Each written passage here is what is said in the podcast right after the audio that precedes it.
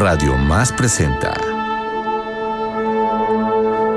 La voz humana en la música con Jorge Vázquez Pacheco. Esta es tercera llamada. Tercera. Iniciamos.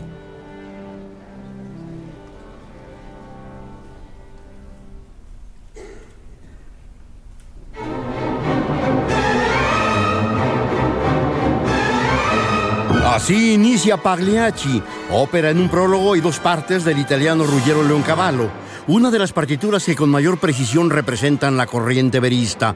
El prólogo es un momento de gran originalidad y en el mismo se expone el manifiesto de la escuela del verismo. El teatro es la vida misma y las historias de la propia vida se plasman en el argumento del drama que se va a presenciar.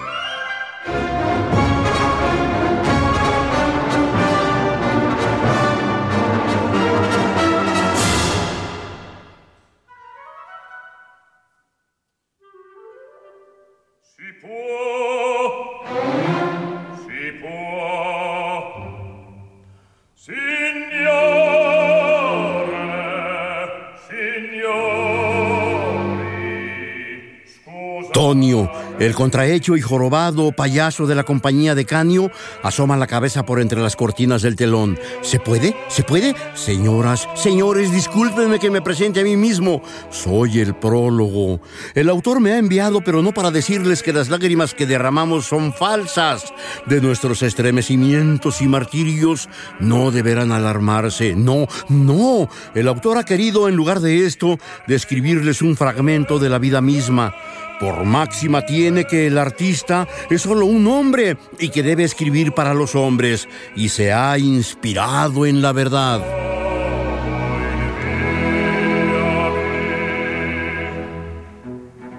Per dirvi come brio le lacrime che noi versiam son false. Degli spasimi e dei nostri martir non allarmatevi No! No! Es así entonces, canta Tonio, que el espectador verá amar como aman los seres humanos, del odio los tristes frutos, los estremecimientos del dolor, los aullidos de rabia y las risas cínicas. Antes que atención a las vestimentas, el barítono exige del público la consideración a las almas de carne y hueso que son estos artistas. Ahora que se ha expuesto el concepto, escuchemos cómo se desarrolla. El payaso dirá, vamos, comencemos.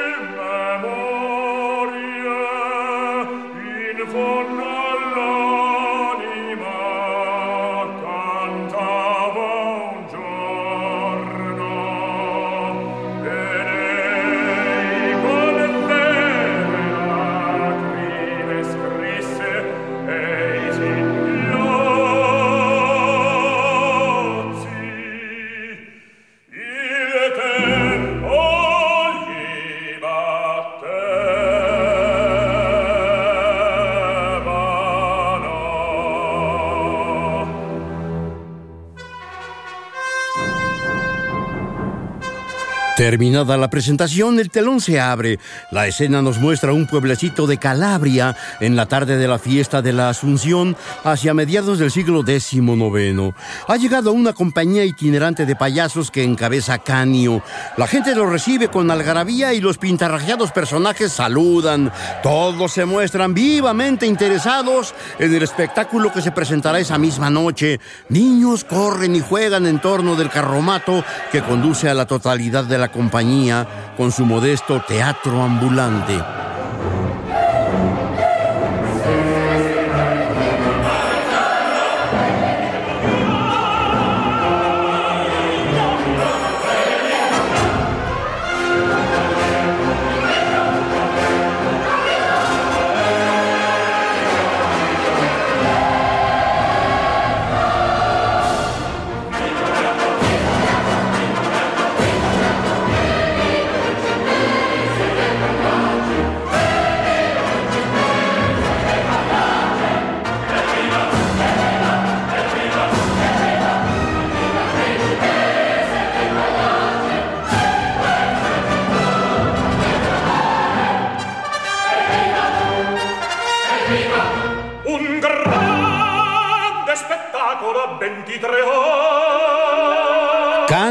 El jefe de la pequeña compañía, anuncia que el espectáculo dará inicio a las 23 horas. Poco después, el jorobado Tonio ofrece ayuda a Neda, la esposa de Canio, para bajar del carromato, lo cual enfurece al esposo.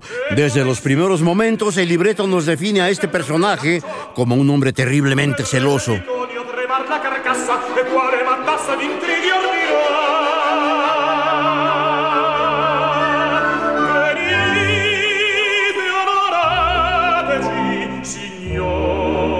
assim.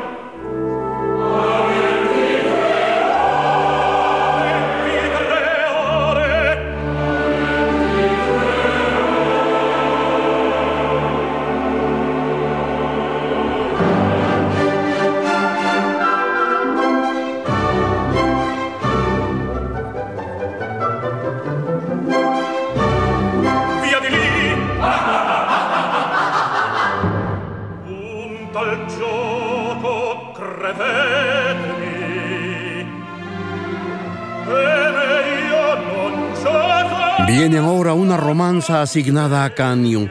Aquí el payaso sostiene un enunciado contrario a la tesis verista. El teatro y la vida no son lo mismo, dice, pero este discurso es una suerte de premonición del final. Si en escena el payaso descubre a su esposa con otro, le lanzará un cómico sermón, se calmará y una serie de bastonazos bastará para rendirlo ante las risas del público. Pero si es Aneda quien sorprende con un galán en su habitación, la historia, dice Canio, concluirá de otra forma. Después de marcar la diferencia entre la escena y la vida real, el payaso procede a sentenciar, un juego así, créanme, es mejor no jugarlo. Sorprende la sua sposa col bel galante in camera fa un comico poi si calma ed arrendesi ai colpi di bastone. Ed il pubblico applaude ridendo allegramente.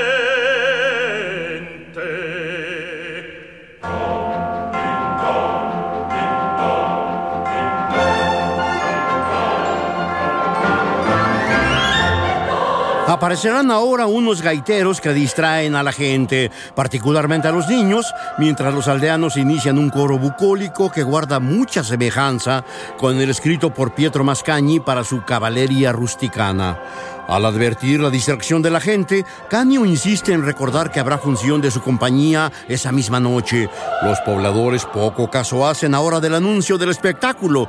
Las campanas del templo se dejan escuchar y todos se dirigen a la ceremonia religiosa que está por dar inicio.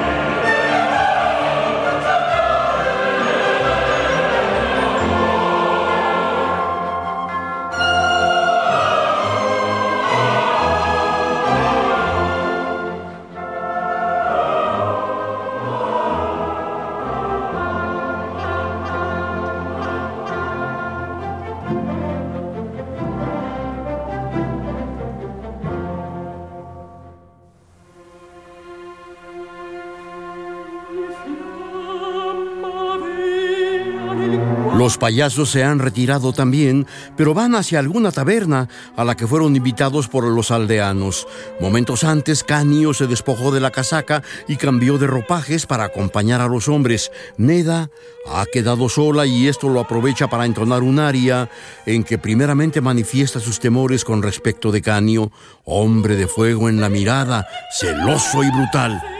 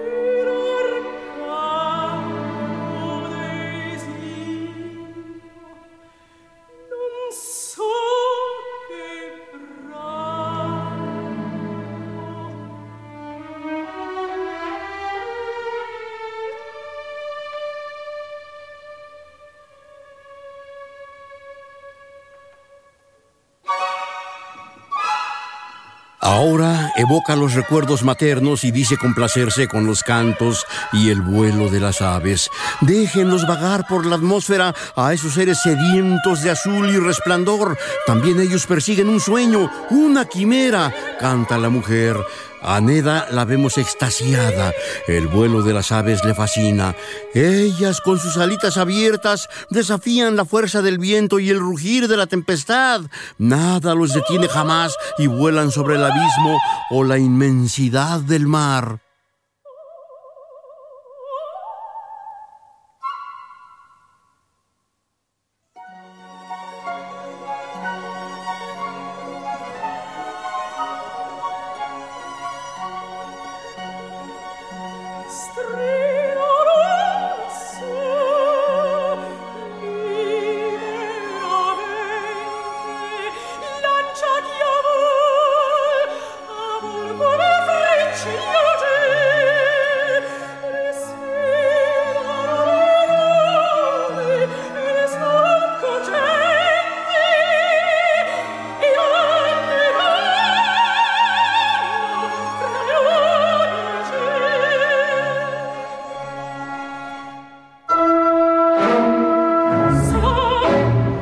Repentinamente la mujer advierte que es observada. Quien le espía es Tonio, quien aprovechando la ausencia de sus compañeros ha esperado este momento para sorprender a solas a la mujer de Canio.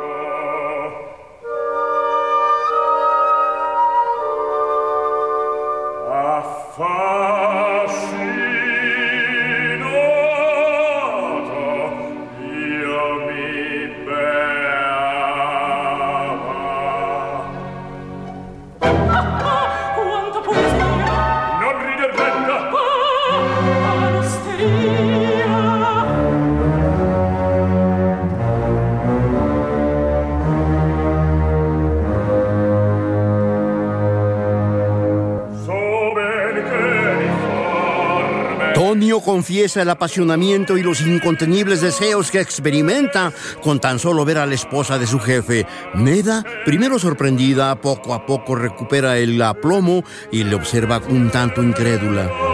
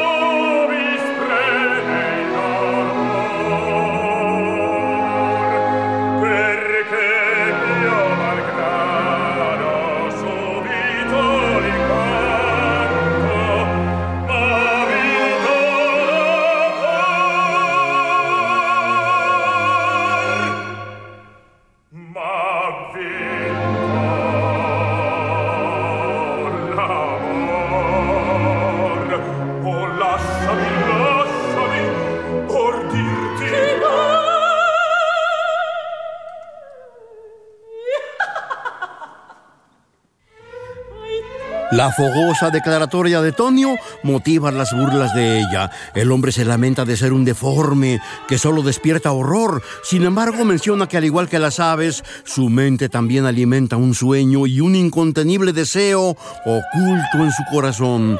Tonio se atreve a proponer que repetirá las mismas palabras esa misma noche y sobre el tablado podrá decirle que la ama ante un público que inevitablemente se burlará de él.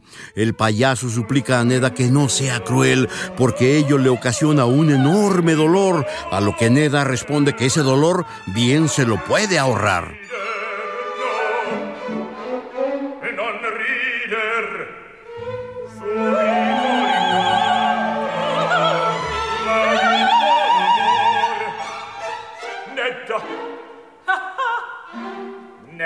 Tal pena ti puoi risparmiare.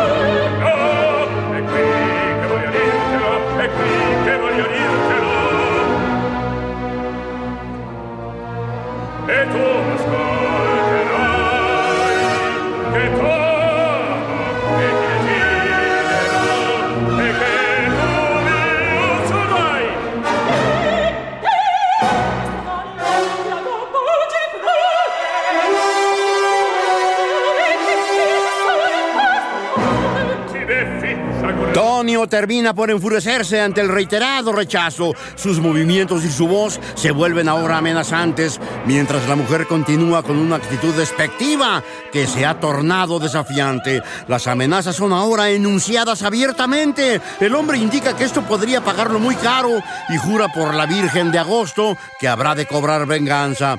Al tiempo que se aleja renqueando, la mirada de desprecio de Neda no se aparta un momento de él, mientras masculla ofensas y le llama víbora asquerosa.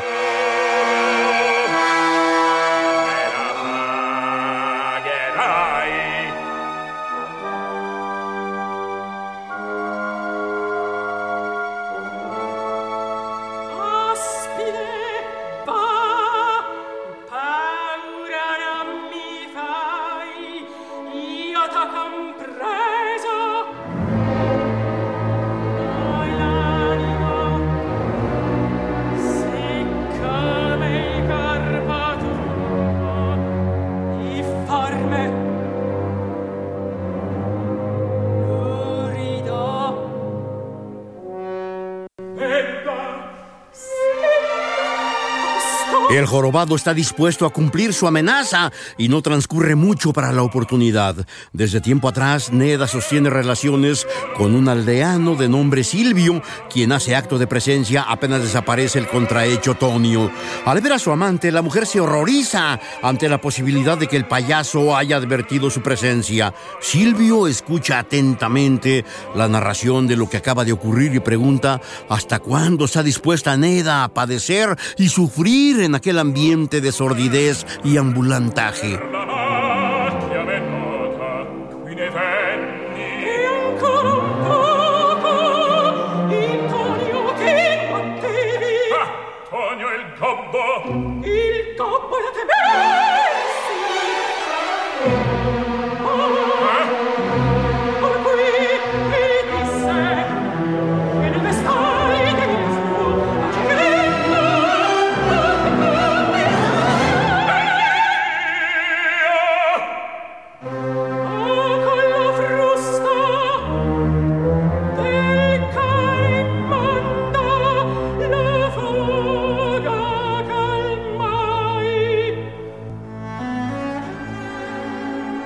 Un apasionado dúo de amor, Silvio trata de convencer a Neda de que se olvide de todo para que esa misma noche huyan juntos después de la función.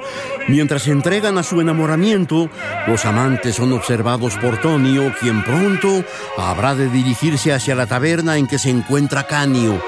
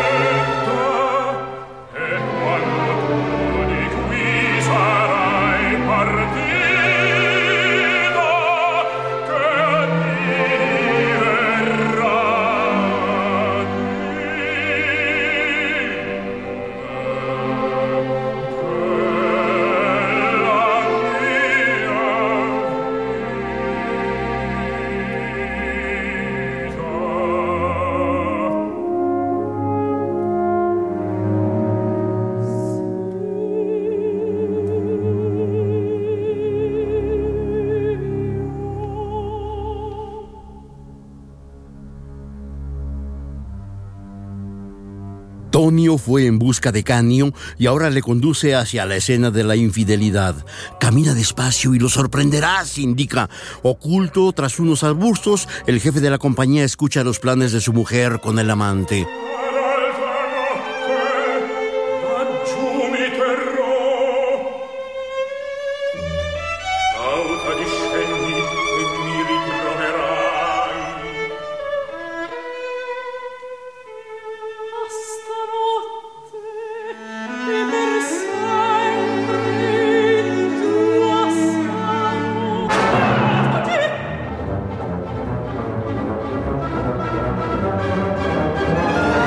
Verse descubierto, Silvio corre y salta ágilmente una barda para desaparecer en la oscuridad.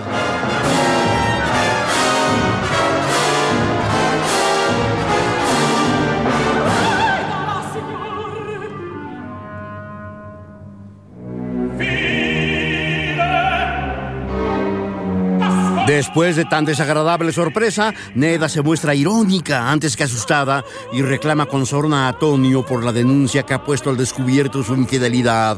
La mujer felicita al jorobado y este responde evidentemente complacido que en lo sucesivo podrá hacerlo mejor.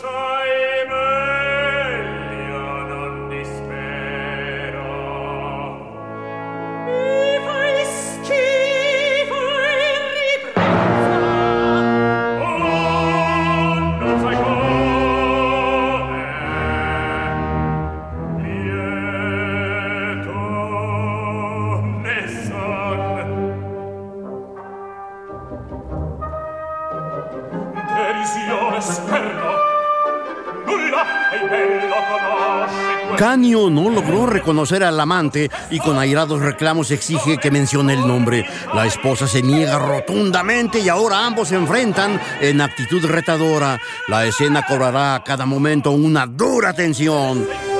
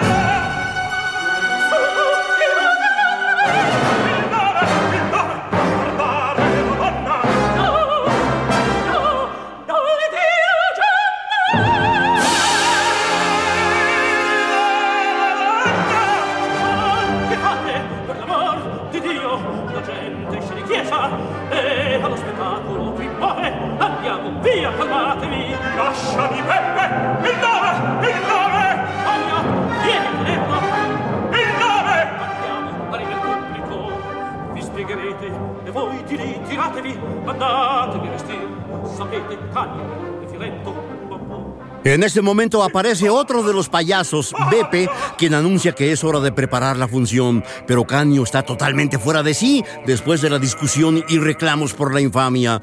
Por su parte, Tonio no deja de maquinar su venganza y sugiere a Canio que espere hasta el momento de montar el espectáculo. Es seguro que el amante aparecerá por allí y ese será el momento para que el marido ajuste cuentas.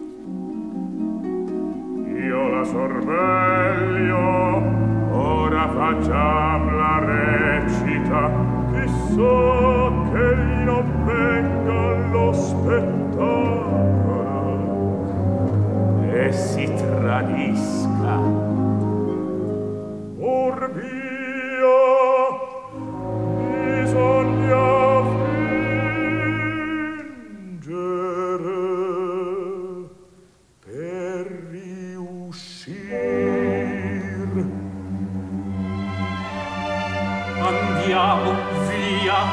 vestitevi, padrone.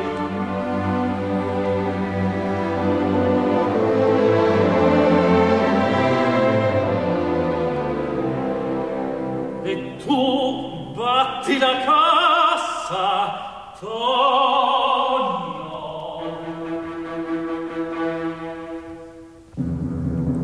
Estamos ahora ante el más conocido de los fragmentos de esta obra. Canio, profundamente lastimado ante el descubrimiento de los deslices amorosos de su esposa, entona este recitativo que es propiamente la introducción a su aria. Representar mientras presa del delirio, no sé lo que digo, no sé lo que hago, y sin embargo es preciso esforzarse. ¿Eres acaso un hombre? Tú eres un payaso. Ríe, payaso, sobre tu amor destrozado. Ríete del dolor que envenena tu corazón.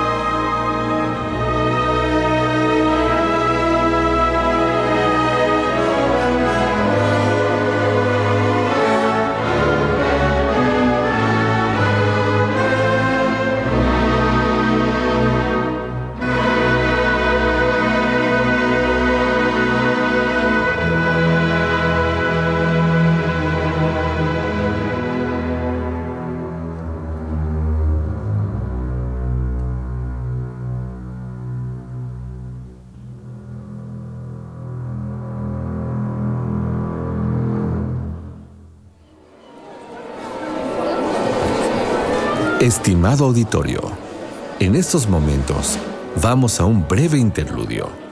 Regresamos en unos instantes en La voz humana en la música.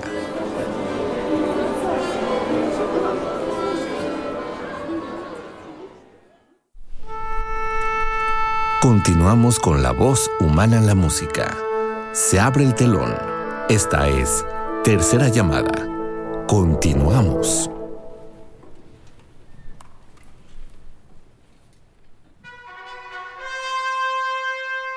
Después de la dolorosa romanza de Canio, el autor nos conduce hacia la segunda parte de su ópera. Luego de la breve introducción orquestal, los coros entonan un canto popular parecido en algunos rasgos a su intervención en la sección inicial.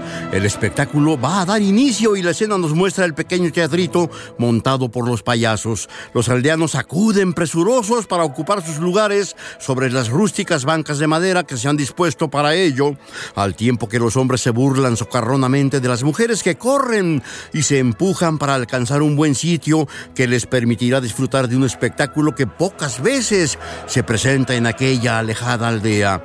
Entre todos vemos a Silvio, quien al pagar su entrada a Neda, en secreto le recuerda el compromiso de encontrarse ambos después de la función. Ella le escucha, le solicita discreción y continúa pasando de asistente en asistente para cobrar a cada uno.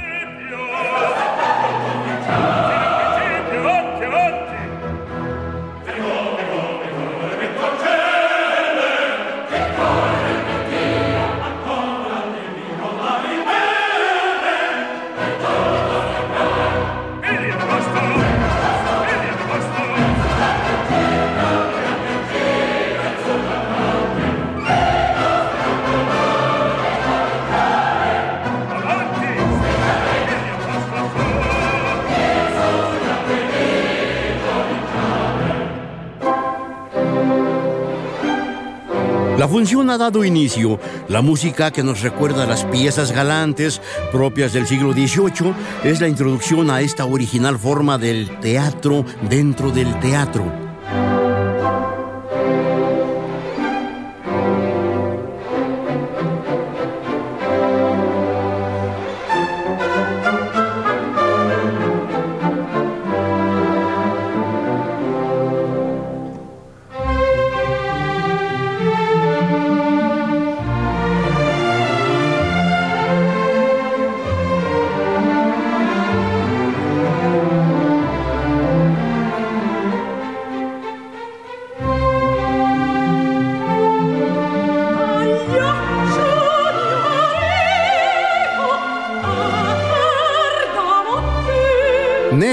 Caracterizada como colombina, aparece inmediatamente después de que se corre el telón del destartalado escenario.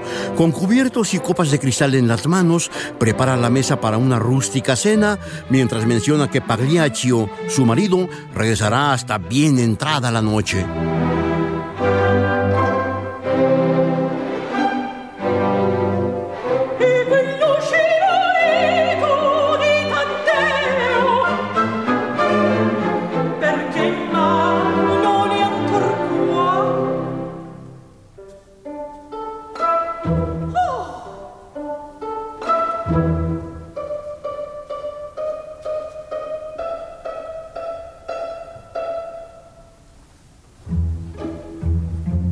Con el sonido de una mandolina que pulsa para acompañar su canto, se anuncia Arlequino, quien solicita ante la ventana la presencia de la dama.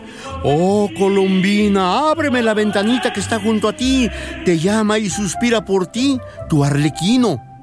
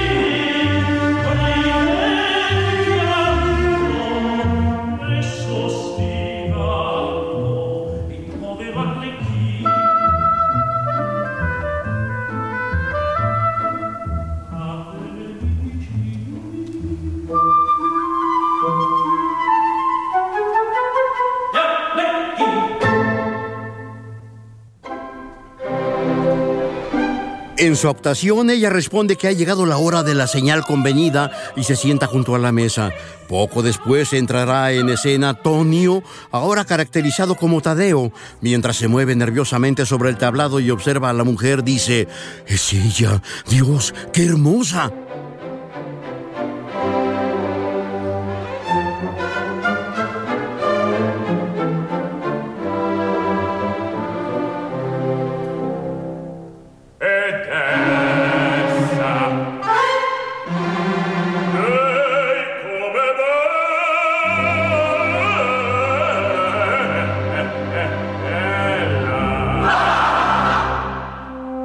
Público responde con una sonora carcajada. Es tan horrible el aspecto de este payaso que la sola idea de que está enamorado arranca expresiones de burla. Ahora indica que irá a comprar comestibles para la cita clandestina de la mujer con Arlequino. Mientras eso ocurre, no deja de pensar en su venganza, pero de momento el desempeño le exige funcionar como guardián de esos amores clandestinos.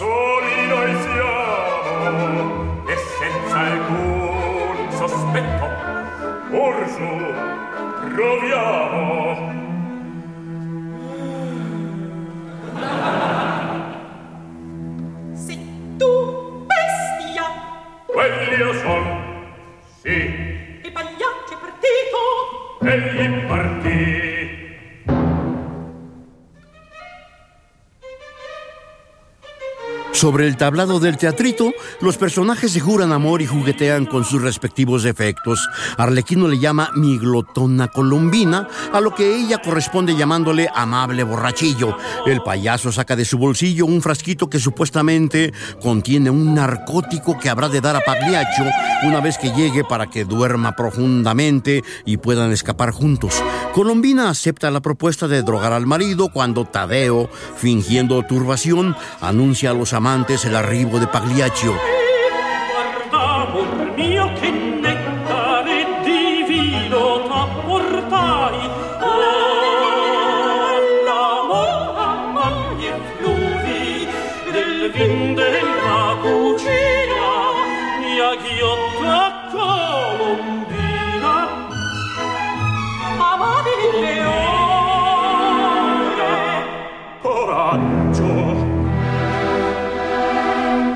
Esta vez la escena que representan los payasos coincide con la realidad observada por Canio. En medio de su actuación encuentra a su mujer en brazos de otro y el amante huyó, saltando ágilmente por la ventana. briaco. Sì, da un'ora. tornasti presto ma in tempo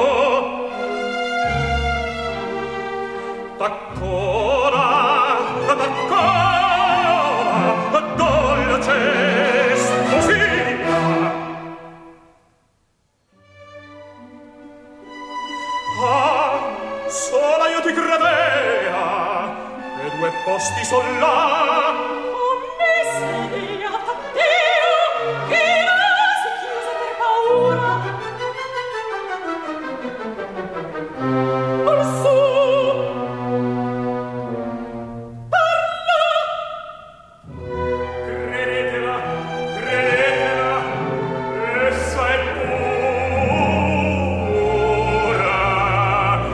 Esta coincidencia ha lastimado profundamente a Canio, quien en su papel protagónico da continuidad a un diálogo sorprendentemente real. Poseído por los celos, el payaso exige a Colombina decir el nombre del amante, a lo que ella desde luego se niega. Solo acierta a mencionar Pagliaccio en dos ocasiones.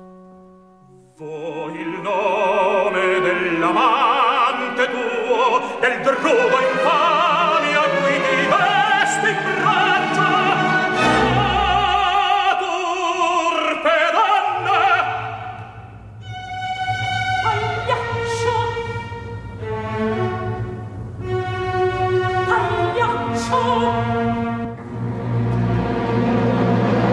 Canio se ha despojado de toda intención de continuar actuando. Verdaderamente airado, recrimina a su mujer la ingratitud y le recuerda todos los sacrificios que realizó por ella cuando la recogió siendo una niña huérfana y hambrienta. Ahora es imposible contener la furia del payaso que en este momento arroja todo el rencor que le produce saberse traicionado.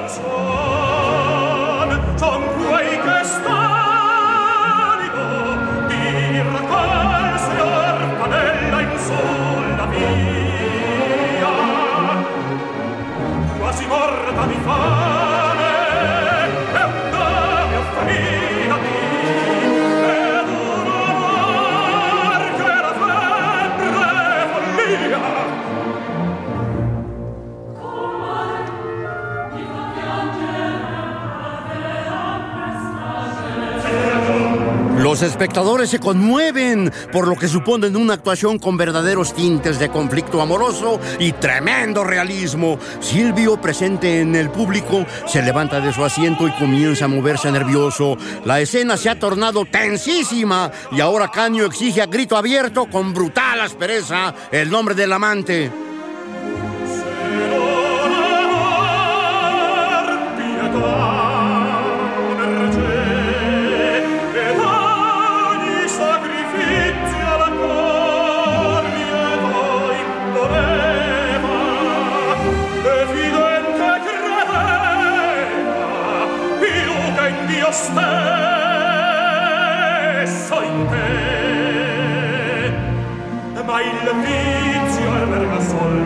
alma.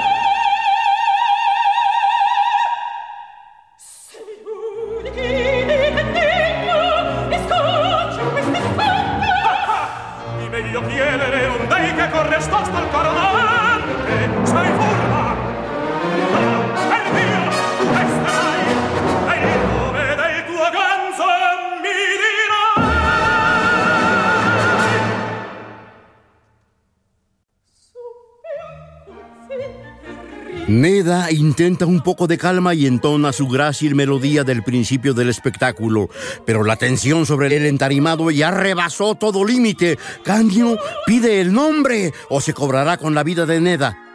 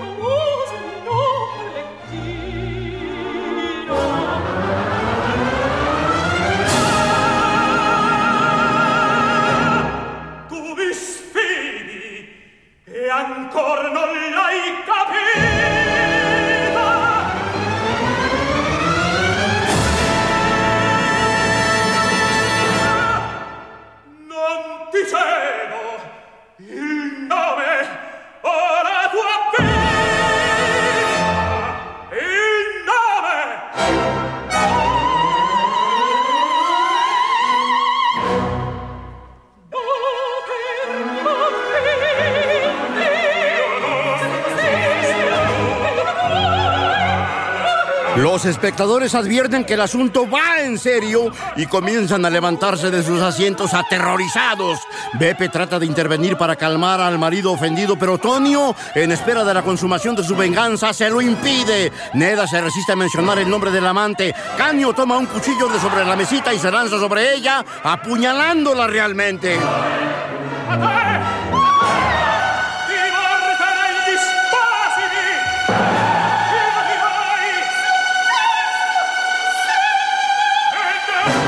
En busca de socorro, pronuncia el nombre de Silvio, quien salta al escenario solo para ser recibido a cuchilladas por el payaso. Venga! Ante el estupor de todos, junto a los cuerpos ensangrentados, Tonio pronuncia la última frase. La comedia es finita, la comedia terminó. La commedia è finita!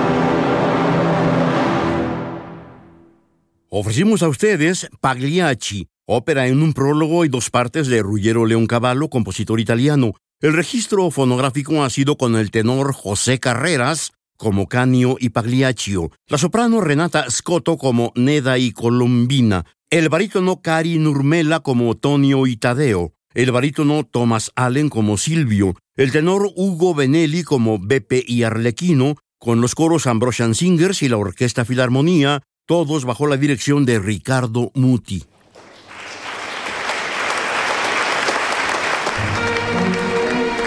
Radio Más presentó La voz humana en la música con Jorge Vázquez Pacheco. Te invitamos a sintonizarnos la próxima semana a través de Radio Más